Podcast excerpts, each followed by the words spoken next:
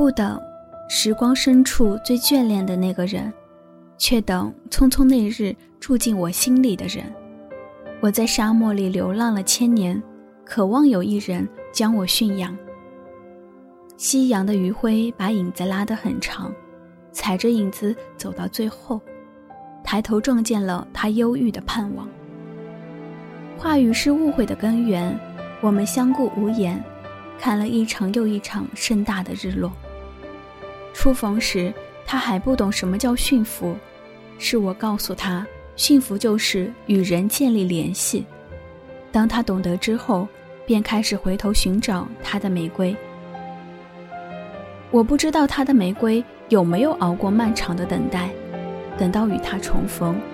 人本应对他驯服过的东西承担责任。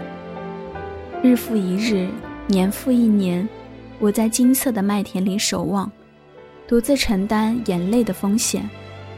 本质的东西是肉眼看不见的，它终究还是我生命中的匆匆一瞥，像风路过，不留痕迹。由于麦子颜色的原因，我还是得到了好处。